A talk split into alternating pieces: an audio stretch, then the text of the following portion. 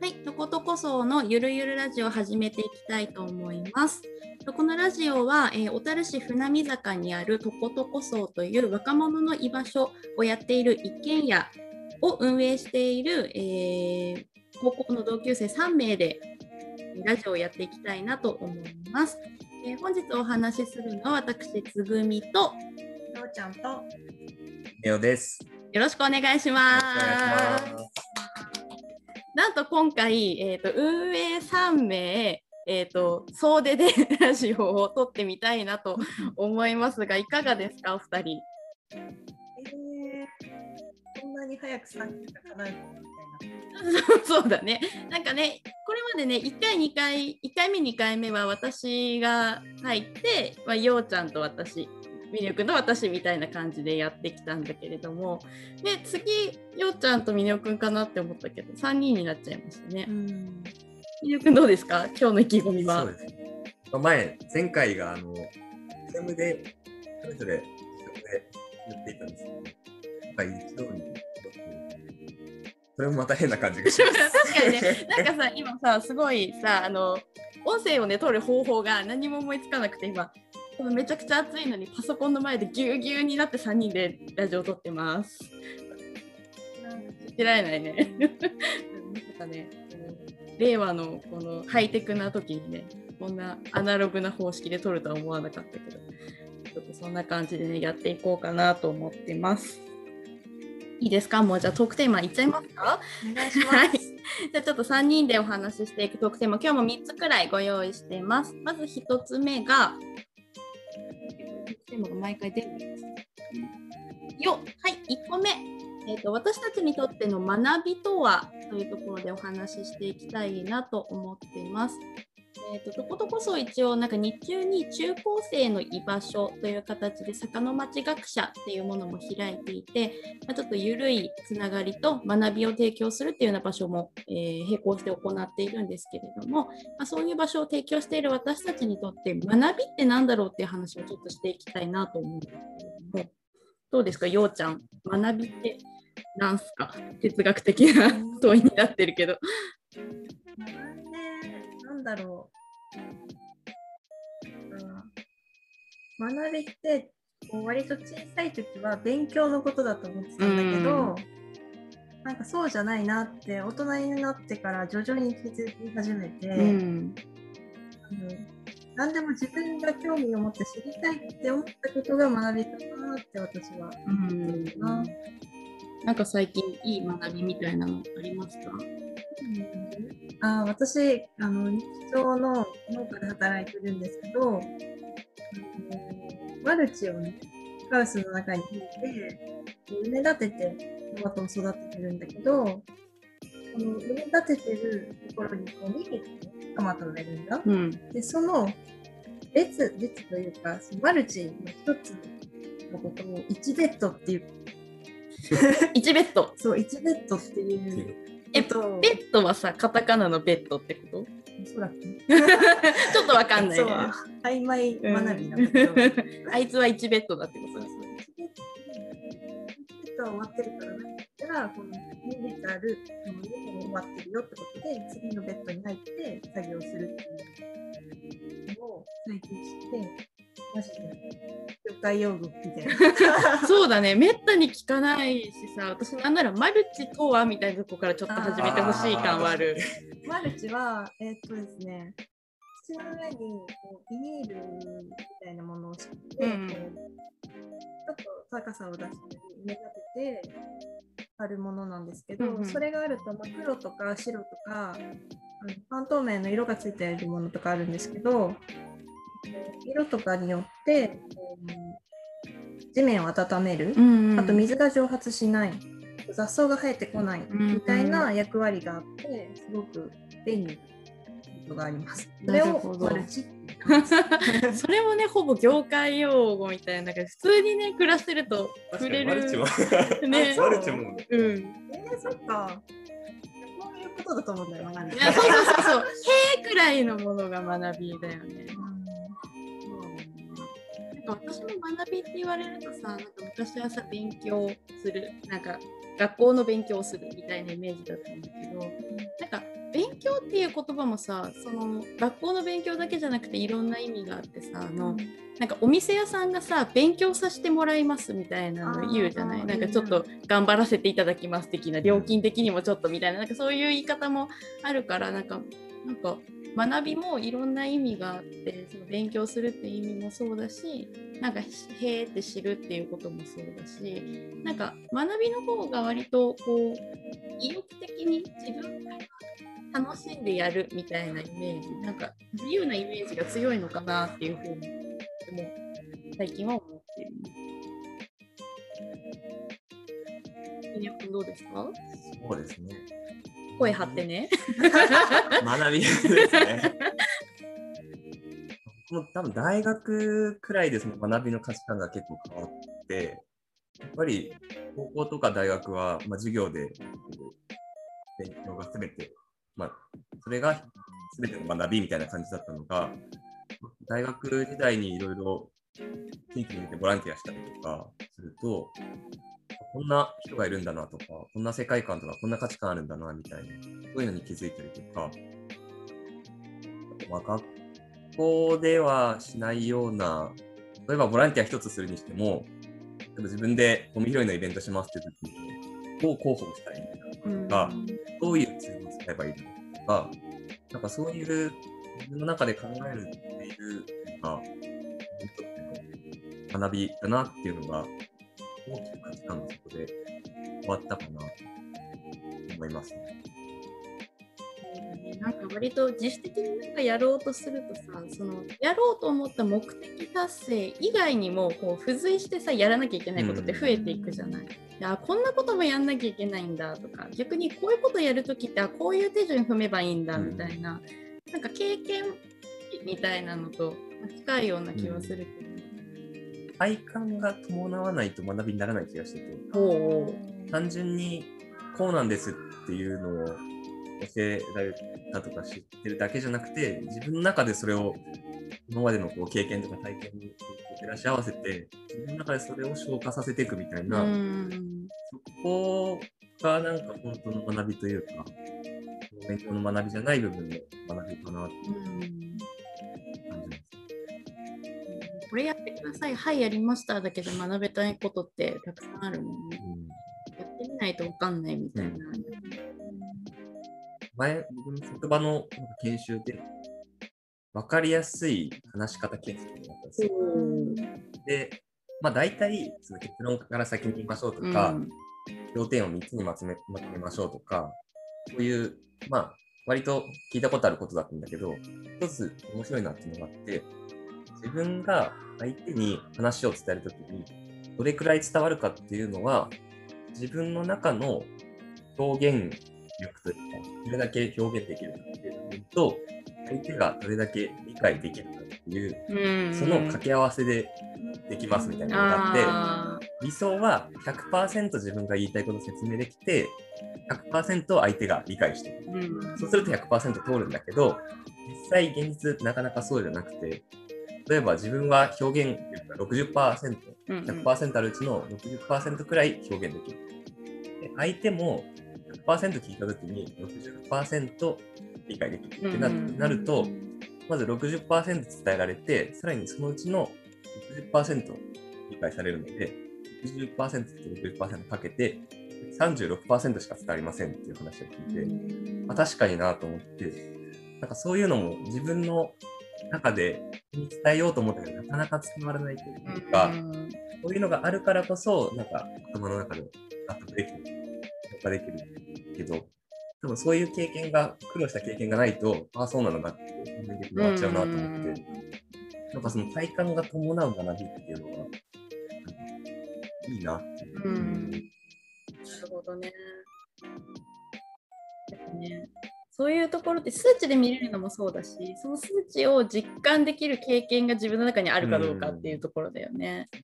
多分小学校とか中学校って経験がほとんどないから、本当に頭の中の学びでしかなくなっちゃう。まあね、結構その、まあ、学校でやることってさ小中学校の勉強とかだと自分よりさちょっと先の勉強をすることが多いじゃない、まあなんか同じ年くらいの人が出てくる、まあ、国語だったらその小説があったりだとかっていうこともあるし全く知らない知識をどんどん入れていくっていうこともあるから、まあ、先もう少し先で実感が伴ってくるっていうことも可能性としてあるけど、やっぱその反復がないとねなかなかピンとこないところっていうのは結構あるのかもしれないね。そうだね。私が全く歴史を考えないのってそういうことじゃない？反復することがないじゃない？そう。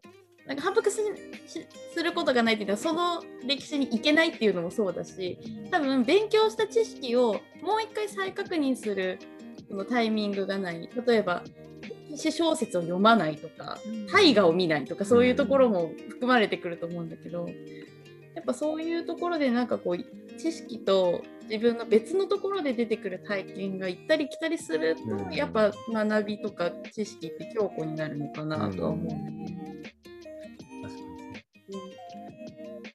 もしかしたら、例えば苦労な苦労する経験とか、うん大変な経験をしてればしてるほど、学びっていうのは深くなるかもしれないうんなって、そうだねうん今思って。そのことに関してはやっぱりうん行ったり来たりをずっと繰り返すっていうことだからね。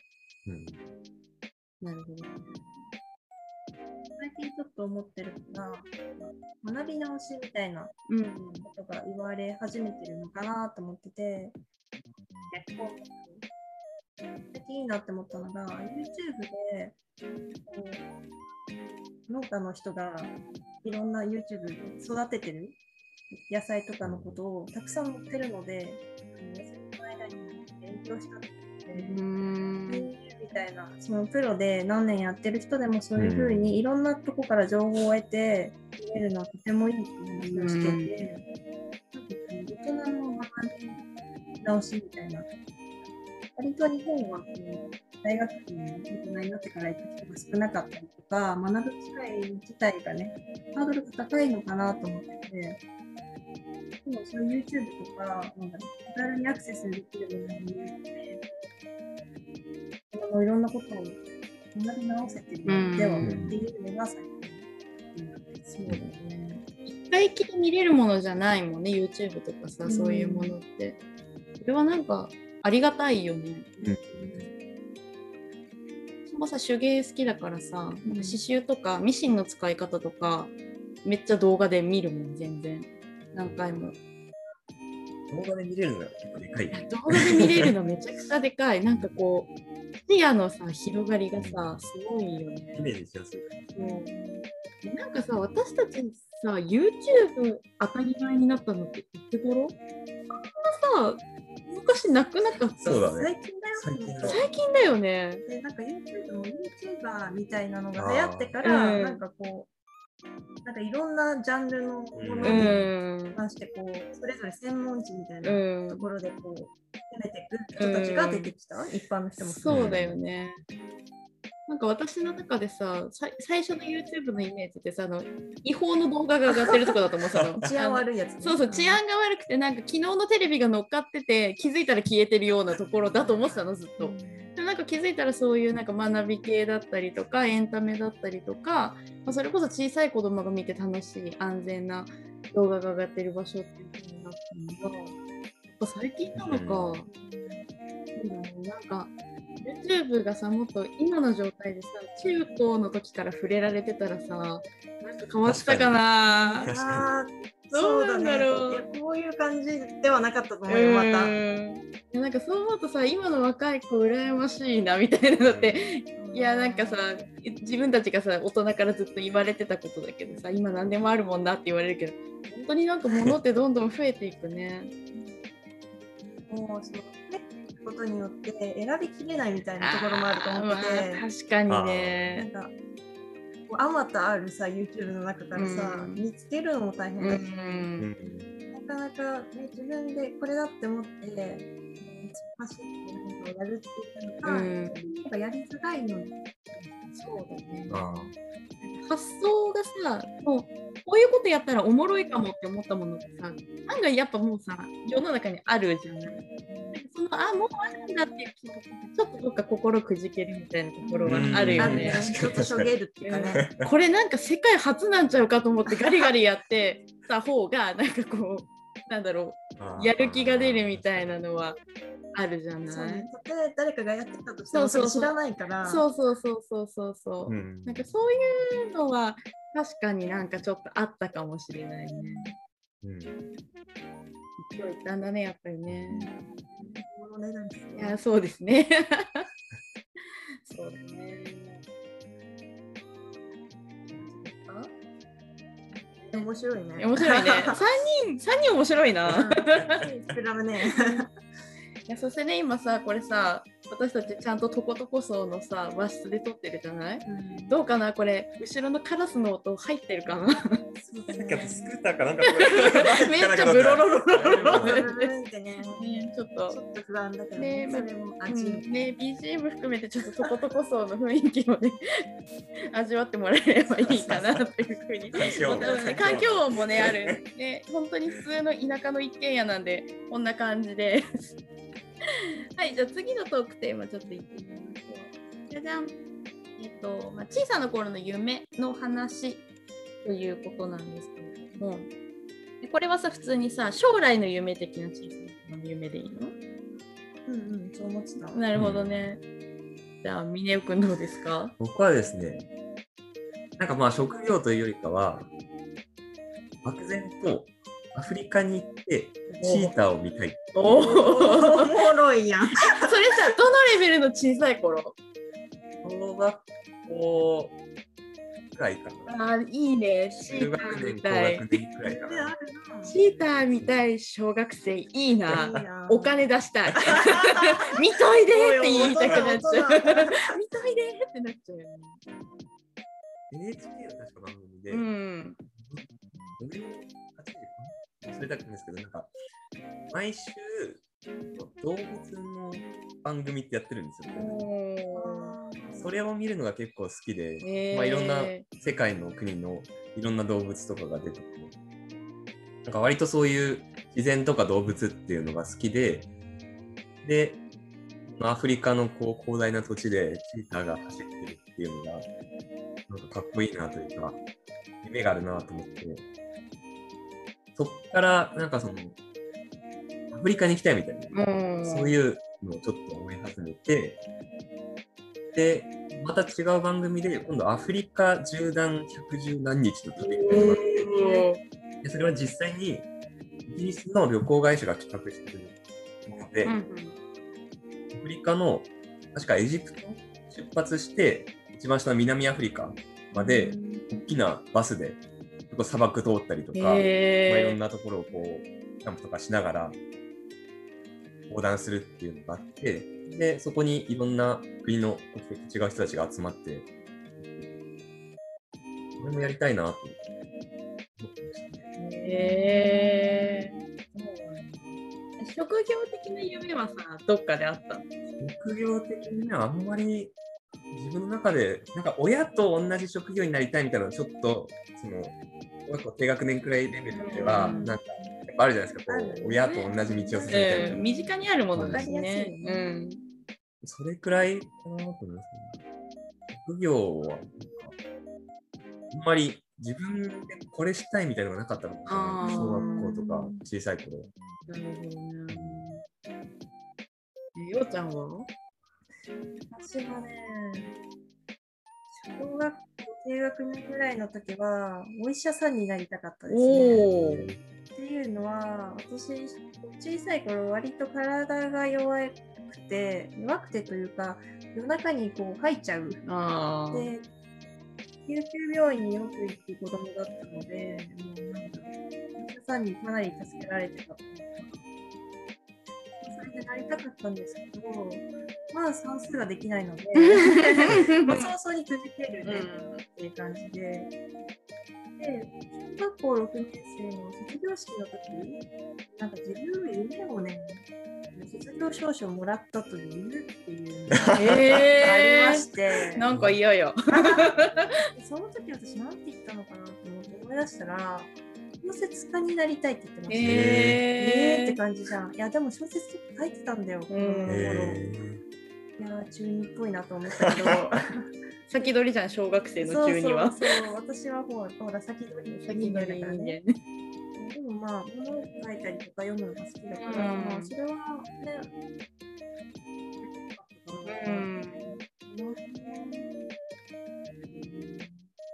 やっぱさその子供の頃にさピンとくる将来の夢とか何々したいって割とさ具体例がさこう少ない少ないというか、うんうん何々屋さんとかさそういうレベルのさイメージしかないじゃない。だからなんかやっぱこう大人になるにつれてようやくなんかこう雰囲気が分かってくる。し仕事ってこんなあるんだなっていう風に思うなと思ってて。僕小さい頃の夢ってそれこそ幼稚園とかの時はケーキ屋さんやりたかったしその後多分お花屋さんになりたかった時期もあったし、小学校の時は多分警察官とかうん。1年生とか2年生の時は警察官になりたいみたいな、まあ、それもねばあばあちゃん私ばあちゃん子なんだけどばあちゃんがねあの夕方に再放送やってる刑事ドラマが大好きで結局一緒に見るじゃない。そしたら警察官かっこよって思って、警察官になりたい時期もあったしで絵描くの好きだから漫画家やりたいって思ってた時期もあったし。でまあ、でも大学くらいまで行くとなんかこうさ職業的なところってリアルが見えてくるそうそう現実が見えてきて何やりたいんだろうみたいなところで私はそのあたりで僕は思いあるあるですねあるあるだよね。私高校くらいの時ってなんかその中学生とか高校生となんかこう触れ合える仕事をやりたいって思ってたんだよね。大学の時も国語の教員免許の取れるなんていうの教職取って、ででも中学校がいい中学校用のなんか勉強とかしてたんだけど普通に挫折して私別に勉強してたいわけじゃないなと思って。結局なんか普通に就職したけど今思うとなんか私夢叶ってるよね。やり方が全然違うだけで確かに確かになんか似たようなこと今やってんなっていうふうに思った。ケーキ屋さんのやつなんかケーキも作るしお花は勝手に摘むし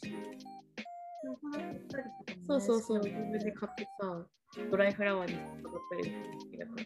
別になんかそれでご飯を食べなくてもまあなんか小さい頃やりたかったことをわりかしやってんだなっていう絵も描いてるし、まあ、ちょっと警察官はちょっと難しかったな。身長足りんもんなって思うけど、まあ、やりたいことって割と叶ってんのかなっていうふうに私は今思う。んだよね。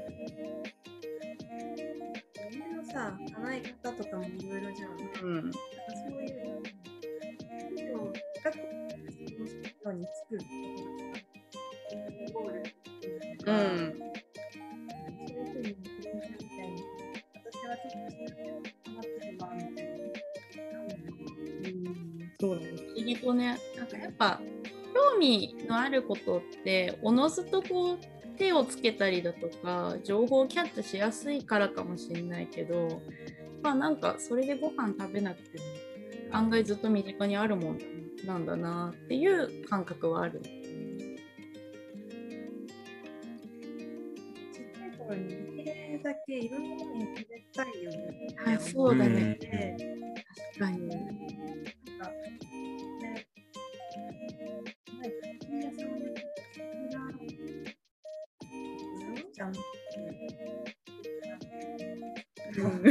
すごいなんか ピンポイントでご紹介してるけど大丈夫？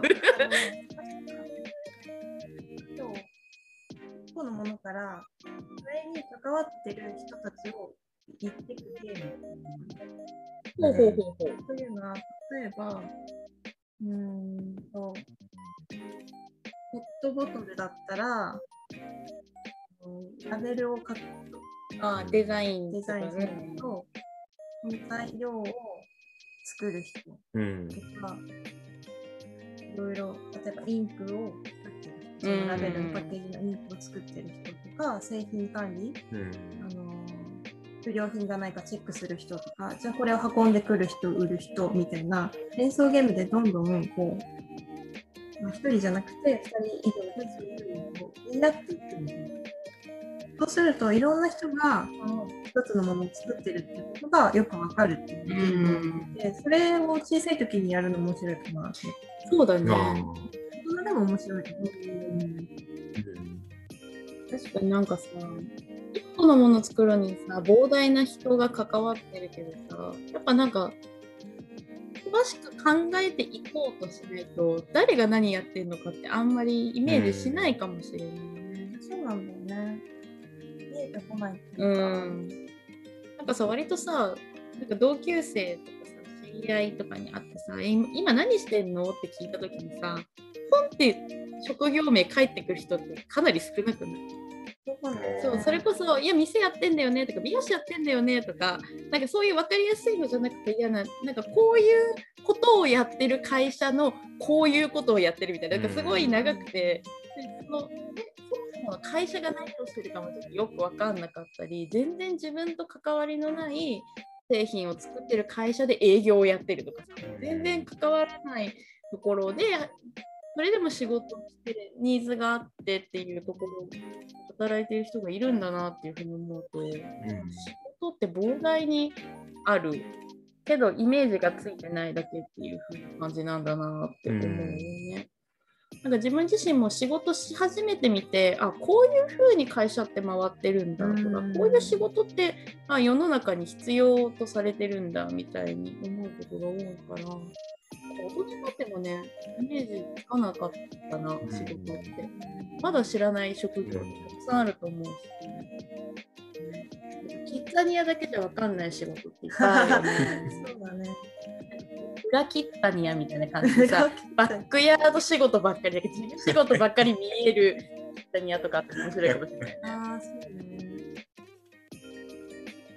もう今思ったんですけど、まあ、ここ、その中高生の人を対象にしてて、そういう、なんか、僕たち世代から見たその仕事感というか、うんこういう仕事もあるよねとか、子供の頃こういうの知ってたらよかったのとか、うんなんかそういう目線からなんかこの場を使って、まあ、ワークショップとかさっき言ったようなうんものに関連してそれに関わってる仕事の人を考えましょうとか、なんかそういうことをちょっとしたら面白いかなそうだね。と思いました。なんかそれってなかなか多分上の世代の人たちってそういう目線ってもうだんだんなくなっちゃうと思うから、なんかこの年齢のこの目線だからこそできる場作りといううか、ん、そういうことをここでやったら面白いなそうだね。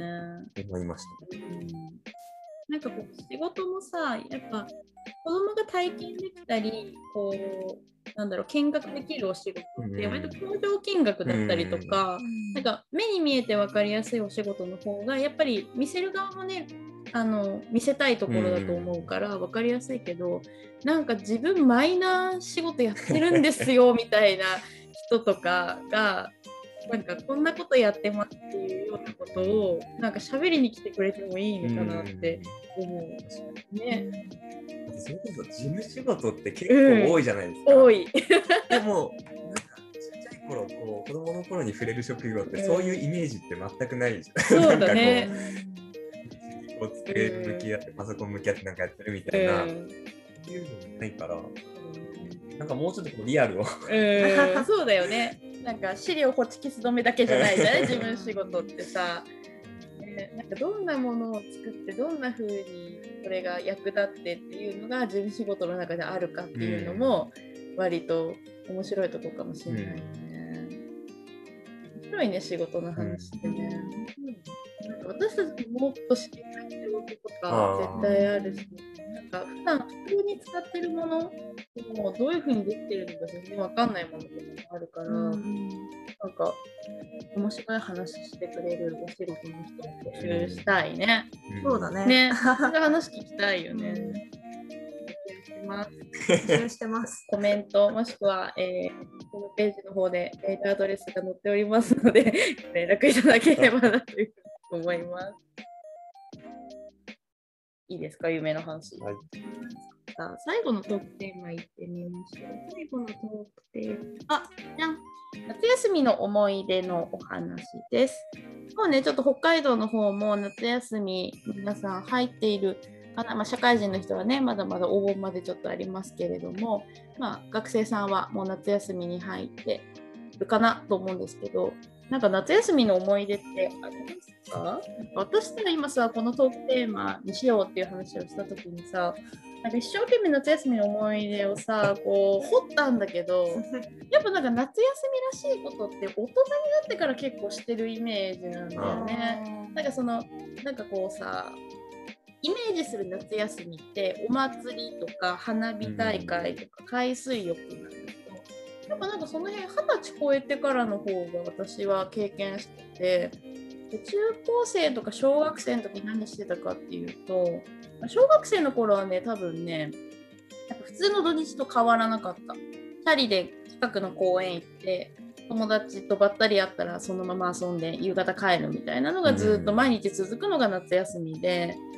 中学生になったらもう夏期講習とかにびっちり行ってたんだけど、まあ、その夏期講習もさ昼やったり夕方やったりとかするじゃない。でなんか私さ住んでたところが銭箱ってところでね田舎で、まあ、塾も数えるほどしかないんだけど、まあ、その中3の夏休みくらいに行ってたところがさ本当にちっちゃい個人塾で、すごく学力が高いとは言えない塾。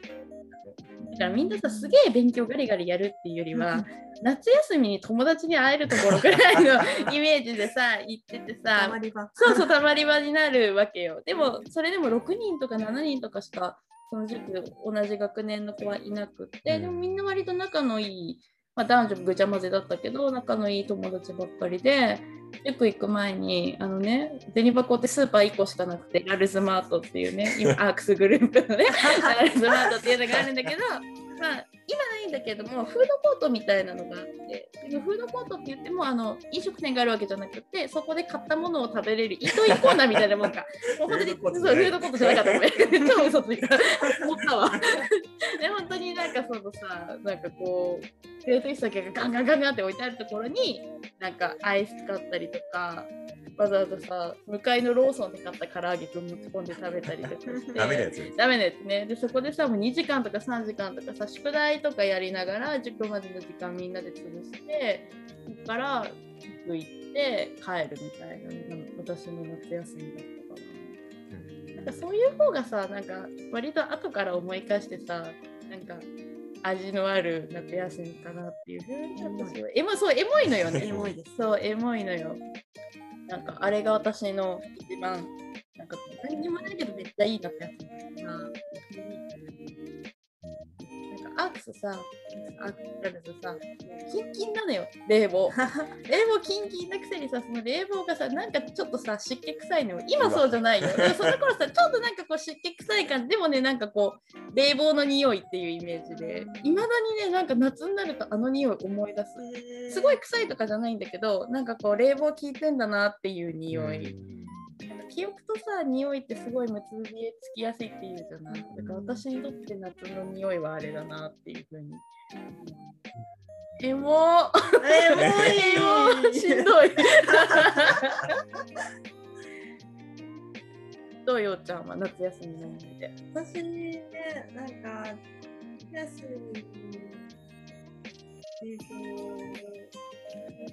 まあ、家の事情で夏休みってめちゃめちゃ繁忙期かったから、まあ、借りるおは借り出されるっていうね、毎日今もお手伝いするん。だけど、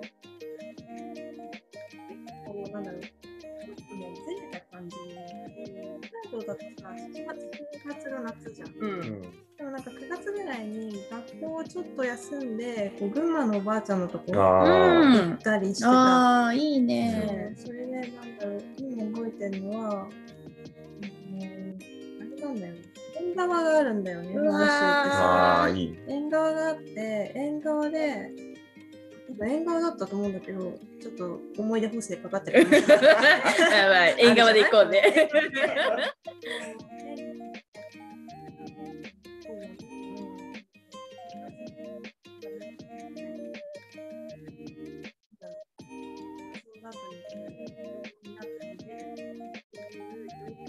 休みで。あ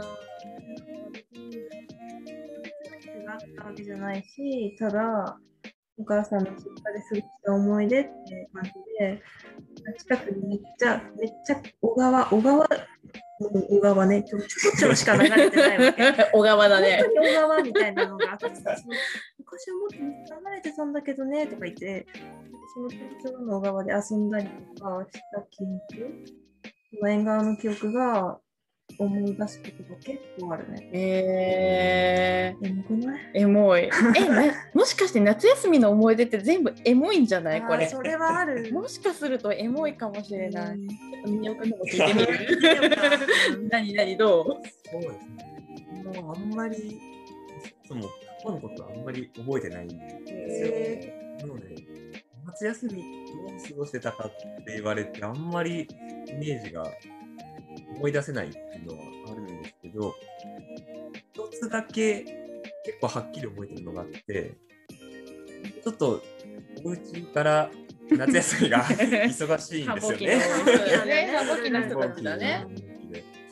で、確か、僕も夏休みじゃなくて、ずれた、ずれた時期に、多分同じように学校休んでか、え、それなんか家業を持ってるあるあるなの？ーまあね、時期ずれみたいなね。夏忙しい家業あるあるみたいな。で僕が毎年赤ビラってあるんです赤ビラはい。なんか昔。え、なんか来たの？どこ？ま、割と真ん中ら真ん中の方。旭川より下かな確か化石がちょっと有名なへとこなんですけど、そこの、なんか、コテージみたいな、キャンプ場を併設してるようなところのコテージに、毎年1泊か2泊かしてたのえがあって、本当に毎年行くんですよ。いいね。だからもう、なんか、別荘じゃないけど、うん。なんか2つ目の家みたいな感じで、あまたこう帰ってきたみたいな。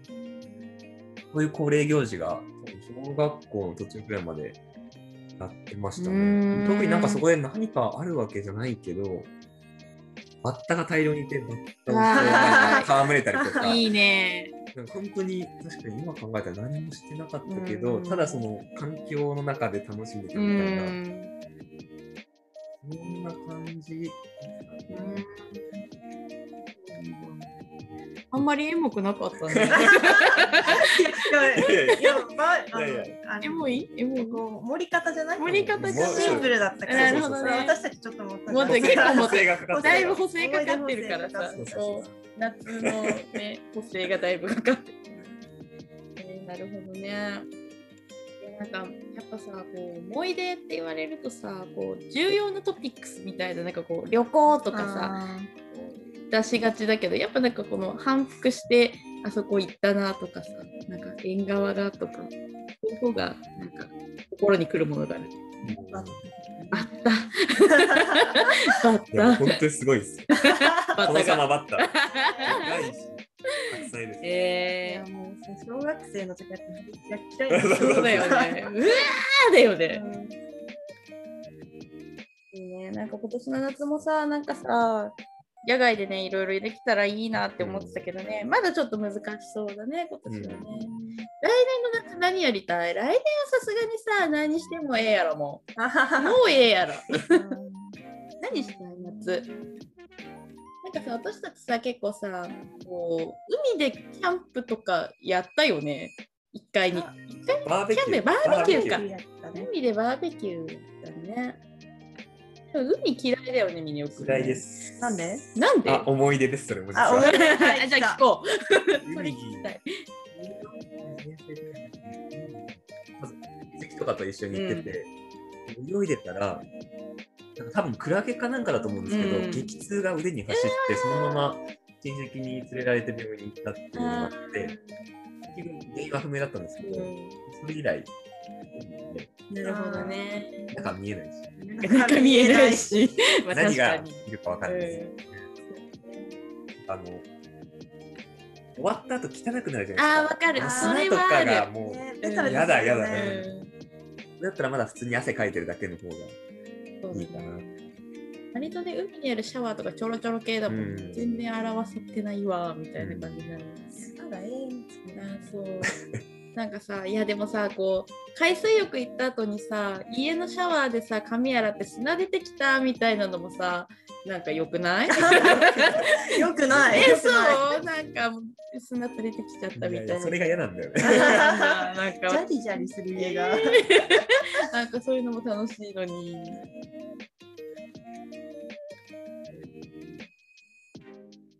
あまりあれだね、海はあれだね、よくなかったらしい。まあよく砂砂じゃないとこ行けばいいの？でも石は痛いじゃん。え、丸いじゃん。痛いよ。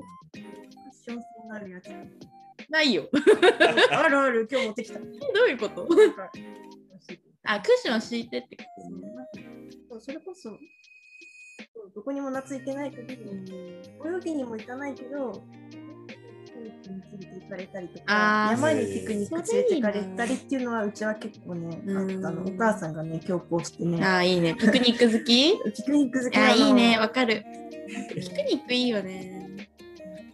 食べられないから、もう、やってきないいね。わざわざありがたいなと思う。ピクニックはいいよね。ピクニックやりたいね。いや、結局ピクニックなんだよね、そうそうそう私たちやりたいことってそう。です美味しいものをさ、ちょっと持ち寄ってさ、そうそうそう。ワイワイしゃべりそうそうそうそう。で、日が暮れる前に解散したいって感じだよね。早く寝ようみたそいうな。そうそうそうそう。そういう健全な遊びがね。だよねいや、またピクニックやりたいね。ほんとしばらくできてないからさ。来年の目標は春夏秋冬全部ピクニック。いやいやいや冬、いや、ごめん、冬はやめよう。冬？寒いから。鍋やろ、鍋。あー、じゃあ家の中で鍋やろいいね結局物が食べたいから。はい。では、これでトークテーマは全部終了になりましたよ。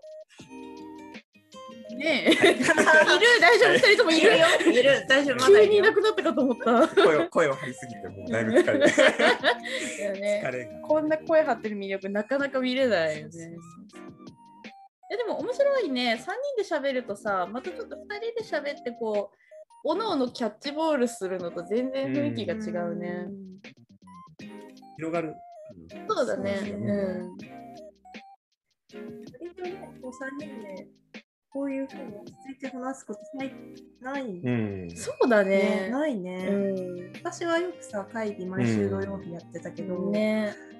そういう感じじゃないので、今はそれぞれなんか、案件案件、案件抱えまくってるから抱えね。て回ってるめちゃめちゃしてる、自分たちでね、してねるんですそうけど、そうそう。楽しくて。ちょっとド M なところあるからね、全員ね。仕事じゃない仕事そうそうそうそう。で、周りから飛んでかれる。そういつも何か締め切りを抱えてる。いいだよね。やりたいことをやりたいようにやりまくってる。女のね、動きにも注目してほしい、そうね。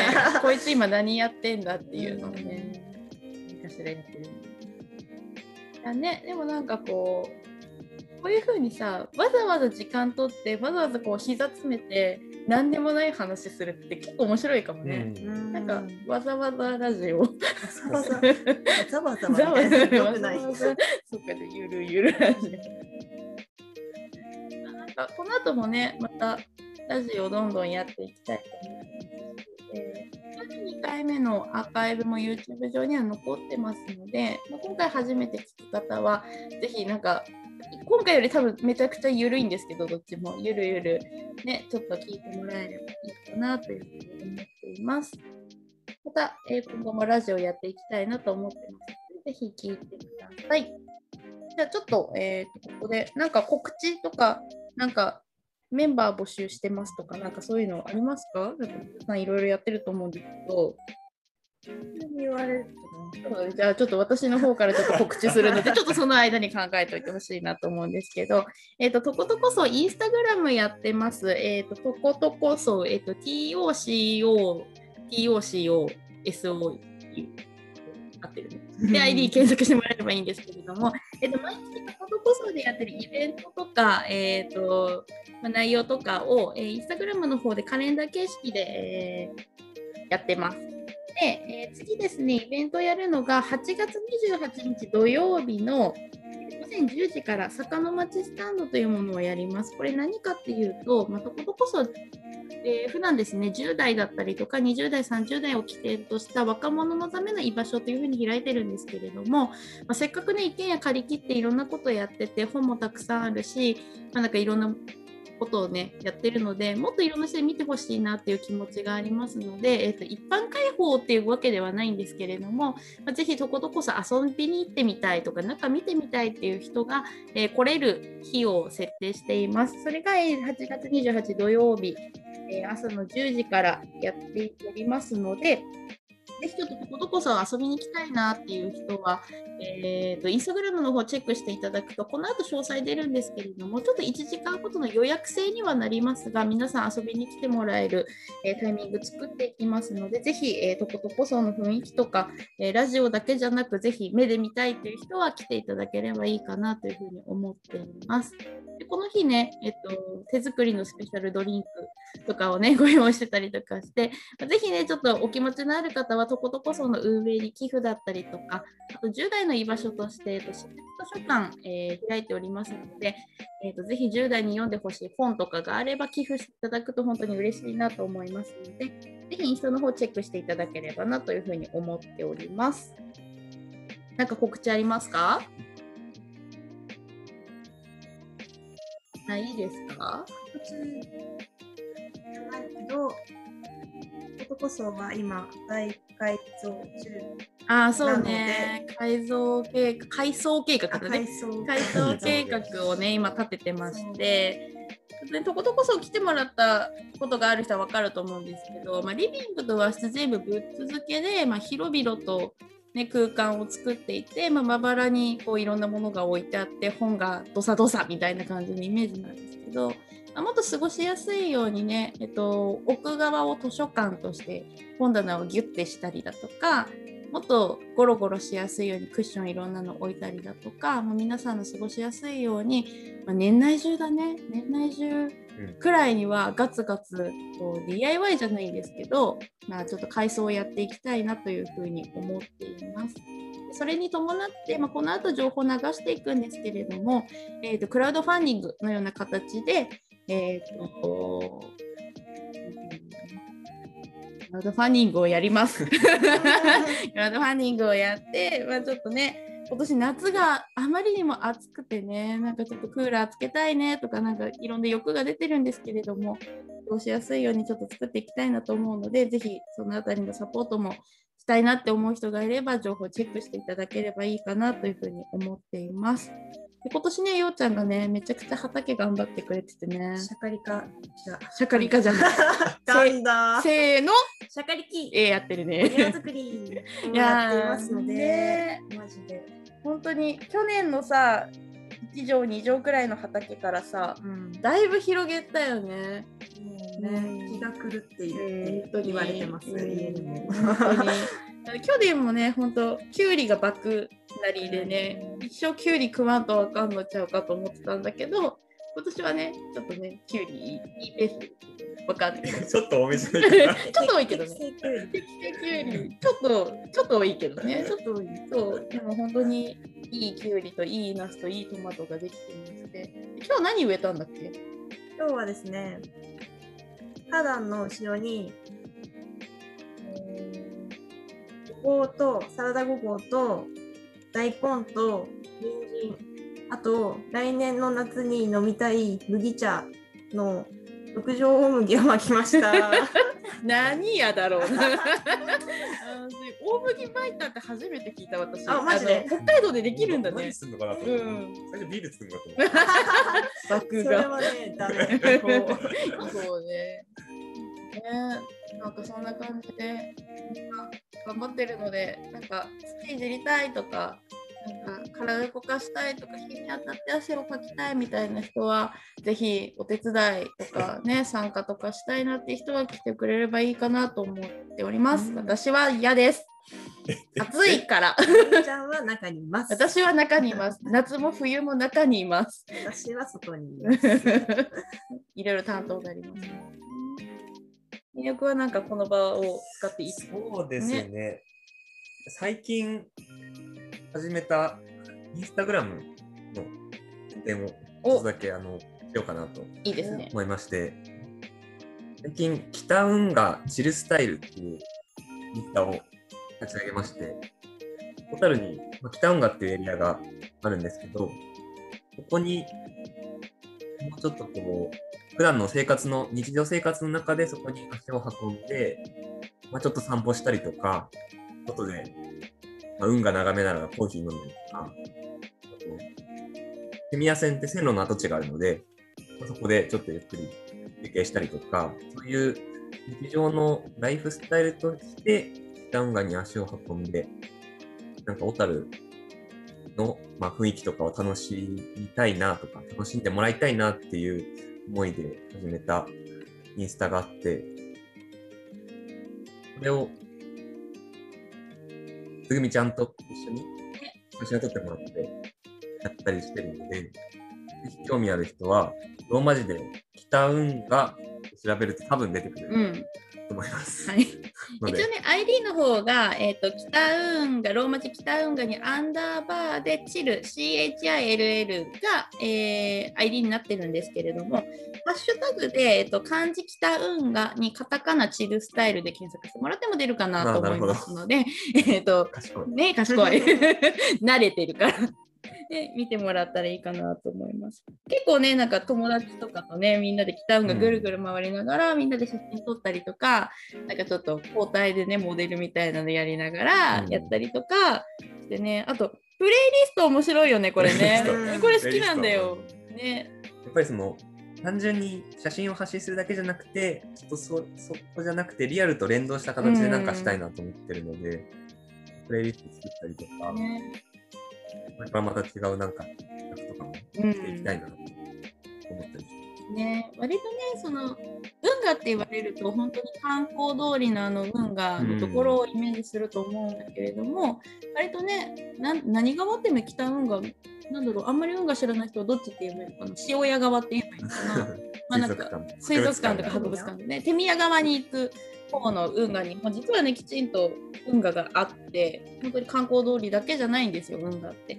なんかそういうところをねちょっと着目してこんなところにこんなエリアにこんなものあるよっていうようなこんな楽しみ方ありますよっていう提案をねしていくようなインスタになってますので、まあ、ぜひこれもフォローしてもらってまあなんか割と写真楽しむだけでも全然うん。いいインスタだよね。そうだよね。ね、私もこれ自分で撮ってたからなんかこう1ページにまとまるとおしゃれだなっていう感じがするので、ぜひなんかちょっと小樽ねあんまり小樽が身近じゃない人も本当にイメージする小樽じゃない写真が見れるので、なんかぜひインスタ見てもらえればいいかなと思います。北文がチルスタイルっていうのでやってます。